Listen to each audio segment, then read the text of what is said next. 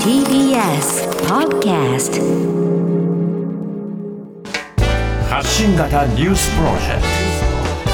ト荻上チキセッションこんにちは、おぎくぼぎきです。出た。ここからはフロントラインセッ ション。 荻窪力だ。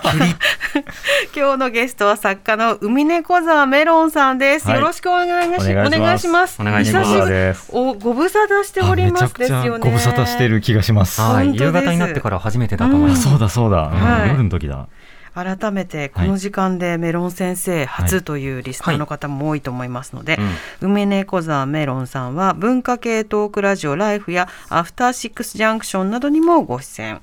著書に講談社文庫愛についての漢字やキッズファイヤー .com ミカドガレージブックスの東京ヘッドノンフィノンフィックスなどがありますはい。さて、海猫沢メロンさん。はい。この名前の由来からまず聞いてみます かそこからですか。いやこれめんどくさいからいつも椎名林檎と吉本バナナが好きだからメロンにしましたって言ってるんですけど、はい。まあちゃんと言うと僕デビュー作がまああの結構オタク向けのはい。美少女ゲームのノベライズだったんですけど、はい。はいそのゲームってその本っていうのがその作中人物の海猫沢メロンちゃんが書いた小説っていう体でうんうん。その海猫沢メロンっていう名前で出したら当然みんなペンネーム作者がそれだと思って訂正する時間がなく、あ言い出したら10 15年ぐらい そのままずっとそうだったんだ、だから美少女キャラなんですこれはえちょっと後悔してたりするんですかいやもうね15年経つとはい。ちょっと後悔してます、そうですか。言いそびれすぎましたね そうですね、う15ん、でもそろそろなんかもういいかなって気もしますね、うんうん2週ぐらいして本名でやりたいなと思ってますけどね、あ、本当ですか。はいまあ、解明の暁にはということなんですけれども、うんうんうん今日はどんなテーマでお話してくださるんでしょうか。はいえー今日はですね、えー情報サイト、ネットフリックスフリックスっていうサイトがありまして、はい。そこでネットフリの番組の、えー紹介記事を書いてるんですけど、はい。その中の、え1本で、うんセッションリスナーに興味ありそうなのを紹介したいなと。ほう。面白そうな番組をそうなんです教えてくれるんですね。ではどんな作品ですかえー100人の回答っていう、はい。え知ってますかえ見てないですけどレコメンドで出てきあてた本当ですかほうほうほそう、えーこれはねいわいわゆるリアリティショーっていうかあのドラマとかではなくて、はいちゃんとあの現実のリアリティ系番組なんですよあはいそうなんだで、えー幅広い年齢とか性別とか人種の人を集めて、まあ、アメリカの番組なんでアメリカの社会の縮図みたいな感じでああ。いろんな人を集めてなんか実際に実験するんですけど、はい。世の中で言われてることってあるじゃないですか定説みたいにはい。例えばなんか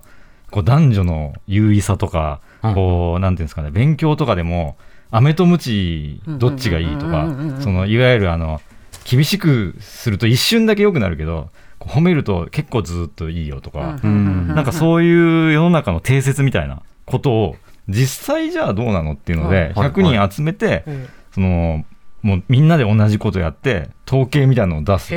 へてえいう番組なんですよ。はい。はい。でそうするとなんであのあれなんか実際に言われてるけどこれ違うかもとかほうほいうやほう実際に言われてるけどそうだったとか、はい。いはろんなことが見えてくるっていうあ番組リアリティ番組です。い。へえ。結構社会心理学的な実験を、そうですねなんか100人でやるみたいな。そうそうそうそうです。ああ、やってみようみたいな。うん、へえ。でこれの見どころっていうのはどうですかいやこれがですね、えっと、僕友達に勧められたんですけど、はい。えーこの中のまあなんか8回あるんですよこの番組って8回あって毎回テーマがつまり8個あるんですけうど、んうん8テーマあるんですけどその中の一つであのーどの世代が一番幸せで能力が高いのかほう。 だから20代から760代までかな、はい22345代幅広6 5つのチームを作って、うん男女いろんな人種混ぜて、うんうんまあいろんなことをやってその能力能力協力能力とか幸せを感じる能力とかうは、んうん。どの世代が一番いいでしょうやったんですよ。はいはい何をやったらでそれがそれそれが、えーまあ、いろんなことやるんですけどなんか僕が勧められたのはなんかシェアハウスの友達になんか最近僕がこうミドルエイジクライシスというかね、はいはいよん40代ぐらいで更年期がはいちょっと来てうつうつとしていていろんなやっぱりあの体力も衰えはい。 40代からだったそうそうなんですよ、仕事が遅くくなり、うんな自な覚んするまかでにメ時間がンタルが、うんそう安定しないまあ体も疲れやすいしね。そう,、んそういうのが来て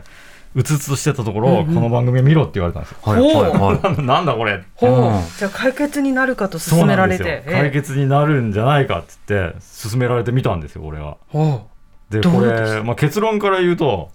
結論から言っていいのかなあどうぞどうぞ。結論から言うと、これ、当然、あのやっぱり20代ってピークなんですよ、人間って、生物的にもやっぱりあうのん元気じゃないですか、体力あるし、うんはい、無敵感があっ無た。敵感ありますよ、20う代。わかる、で、やっぱりそれはそうなんですよ、いろんな実験をするんですよ、IKEA の家具を組み立てたり、チームで。これその速度と年代かごことれに意味あんのかなと思って 20代とか30ううそれぞれに全員同じことを、同じ IKEA の家具を与えて、全員で、はい、ドンって言って。 IKEA の家具は大変だっていうのは世界共通の多分共通なんです組みよ立 てあがれなんです ねそううんで世代的になんかそのやるんだけどやっぱなんか40代とかはすごいいがみ合ったりし始めておう協力するのが難しい 協力できなかったりする IKEA の家具で歪むことありますなんかこれは違うあのねそれその実験方法が一人司令塔を一人作ってはいそいつが説明書を読むんですよ他の人間読めないんですあよーなるほどなるほどだかなるらほその司令塔どがそれは面白いいやこれをこうやってってなんかわかんねえよお前が言ってることみたいあなああああいやもうもうもういいよみたいな投げ出したりあ誰がなるかで決まるそうそうそういうことをやるんですよね、えーはいはいであとなんか絡まったイヤホンの紐をほどきほどいたりうんうんうんできないそれなんかそれをみんなでやるんですよね、えーそういうことをまあ世代別にみんな集まってやるんですへで統計取ってみた結果やっぱり20代が優秀なんだけどはい意外だったのが2位が60代一番そのグループの中で上だった60代がへえ一番上だったあ2番目だったんですようんうん IKEA とかそうそういうやつがやっぱり協力することもできるしコミュニケーションも取れるしはい意外とポジティブなやっぱ体力は劣るんですけど、うんまあ、それがなるほどなっていう僕は結論があってつまり、あのー人間って20代がピークではい落ちていくんですそこから ずーっと。はいはいで、はい一番そこがあの40とかなんですよね。ほうほうほうで40から後半からまた上がっていくみたいなんですよ。別のパラメーターでそうなんですよ。でやっぱ60ぐらいからだいぶ良くなるその20代と同じぐらい。なんか解き放たれるのかなうんなんか楽になるんですかね、やっぱりその20代をピークに落ちていくことにずっとみんな後悔をしていって、40代ぐらいでもう諦めが、後半で諦めがついて、50代ぐらいからもう一回やり直そうみたいな。へでこれでもね、アメリカの方で研究されてる幸福度の研究っていうのがあって、うん世代別のへえ、これと一致してるんですよ。えへえやっぱりこの幸福度の研究、すごいのが、90代ぐらいまでそのアンケート取ってるんですけど、うんうん90代の人って、20代の倍ぐらいのし幸福度なんですよ。ああだからわります60、うんスタジオ、その番組は60代までしかいないけど、え研究は90代まであって、んよく見ると曲線がゴーって、うんもう60代以上すげえ上がえり上方がしてて。るんですかそうなんですよい。やそれね幸福度だけじゃなくて、うん不安感のなさとか、うん抑うつ感のなさでもそうで私が代表やってるチキラボでも、はいはいはいあの人々のメンタルヘルスを、まあ、あのは測り続けてるんですよ。たのそうそうそうで年代ごとの差とか、うん性別ごとの差とかも定期的に追い続けてるんですけど、うん面白い若い人の方がメンタルヘルスが良くなくて、で年を重ねるほどにメンタルヘルスが良くなっていくんですよ。でそれはコロナ禍でもうんそうで、でもあのメロンさんの話だと若いうちは不安感とか抑うつ感はあるけれども体力とか、うんうんうんあとはまあ夢とかわかして希望とかがそうそうあったりするわけですよね。うんうんうんでちょうどその中間ぐらいにある中ぐらいの中年がちょうど抑うつ感覚まだちょっと高いんだけど体力落ちるみたいななんか大変なのかなみたいな感じがしましたよね。チキラボいい研究してますデね。ータも さらにそこに重なり、うんメロン先生の話と。そう、そうなんですよ。だからそれを見ていると、やっぱり、今なんかこのセッションのリスナーも40代とかのうんは方い多いと思うんですけど、まあいろんな年代の方ね聞いてくださってるんで。やっぱりこ、ここでうつうつしていても、はいあの、先が良くなるのなら、やっぱりちょっと気分は上向きになるっていうか、はいはい大はきいい。あまあそれそうやっぱそうだよなっていう感じになって、やっぱこの僕、番組の記事を書いたんですけど、はい結構反響がやっぱあってすごい読まれてて、ええええおそらく40代の方があそうだったのかみたいなうん気づきがあったんじゃないかなって気がしますね。じゃあ雪が溶ける前の冬だから、うんうんその後春が来るよみたいな気持ちでメロン先生ははい、その番組を見たんですね。そうですよ。なんか、だからいろいろ分かりましたね、そういうのを見てて。あのー TBS さんでやってる、あれですよ、ジェーン・スーさんと堀井美香さんがやってる、はいはいはいははいいはいオーバオーバーーザさん、さん。はいオーバーザこの前のさんとかイベント最高だったわはいもう ポッドキャスオト限定なんーバーメイツでです踊けりどたかった。うん。はいはい。大和田さんとかを聞いていると、わ、うんうんかるうんうんよくぞここまで行って、はいうんご承私も認わかる私もヒヤシンス育ててますからね。まあなんか更年期の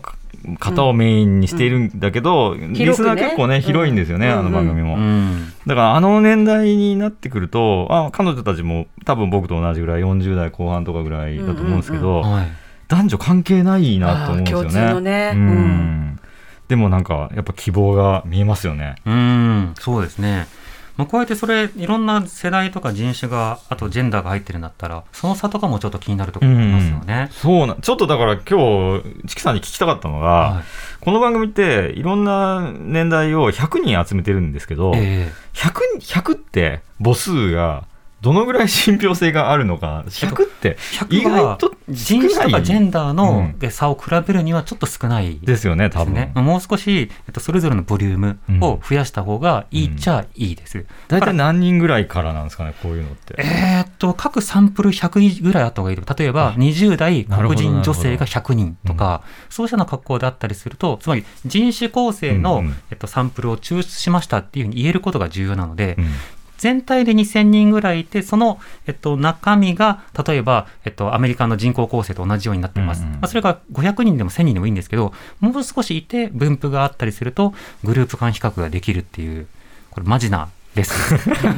いやそう番組見てて僕思ったんですよねそれがあのこの100人って8回を通じてあんまり変わんないんですよ、うんだから40代に結構ドジドジっ子の男の人がいてはいはいこの人ずっとこの人が何か分布を偏らせているのではみたいなあーちょっと疑問もあったりする結果なでるじゃあ次はぜひネットフリックスには1万人の回答そうですね1000人の回答とかやってほしいですねカ。メラを追うの大変そうだ。まあそうだね、うんでもほら今はほら個別のカメラとかあスマホカメラとかあるからできるからねおのおの撮ってねとかね、はいちょっと見たくなってきました。ミロン先生お知らせ事などありますかはい。えーいろいろあるんですけど、はいまあ、今、えー言ったネットフリックス、フリックスフリックでス毎月記事を書いているのと、ああ楽しみと、ちょうど今日、お講談社のクーリエジャパンさんっていうメディアで、今月の本棚っていう、うんまあなんか、平野啓一郎さんとか、いろんな人が、毎月、まあ、5冊うん、講談社の本を選んで紹介するっていうのを、えー今日公開されました。おなるほクど。ーリエはいで。あとは、えっと、僕はロックバンドをやってまして、はい、ロックバンド。はい全員作家のロックバンド、エリーツっていうのをやってまして、おエリートお仕掛け ぜあの当初は全員あの大卒がいなかったから、逆にこうジョークでエリーツってつけてたんですけど、はい。あの兄弟出身の人とかが入っちゃって、うんだいぶわけわかんないことになっちゃって そのバンドのライブが今月いくつかあるんであはい。まあ詳しくは「海猫沢メロン」でツイッターやノートを検はい索、。アカウントなどでし。ていただければ。ラーですね。いいですね。反骨精神で名前つけるのありますけど、エリーツっていうのはちょっとクスってなりますね。忘れない。 うんはぁって感じです。はい、ということで今日のゲストは作家の海猫座メロンさんでした、メロン先生またお待ちしています、はいありがとうございましたありがとうございました発信型ニュースプロジェクト TBS Radio 905-954荻上チキセッション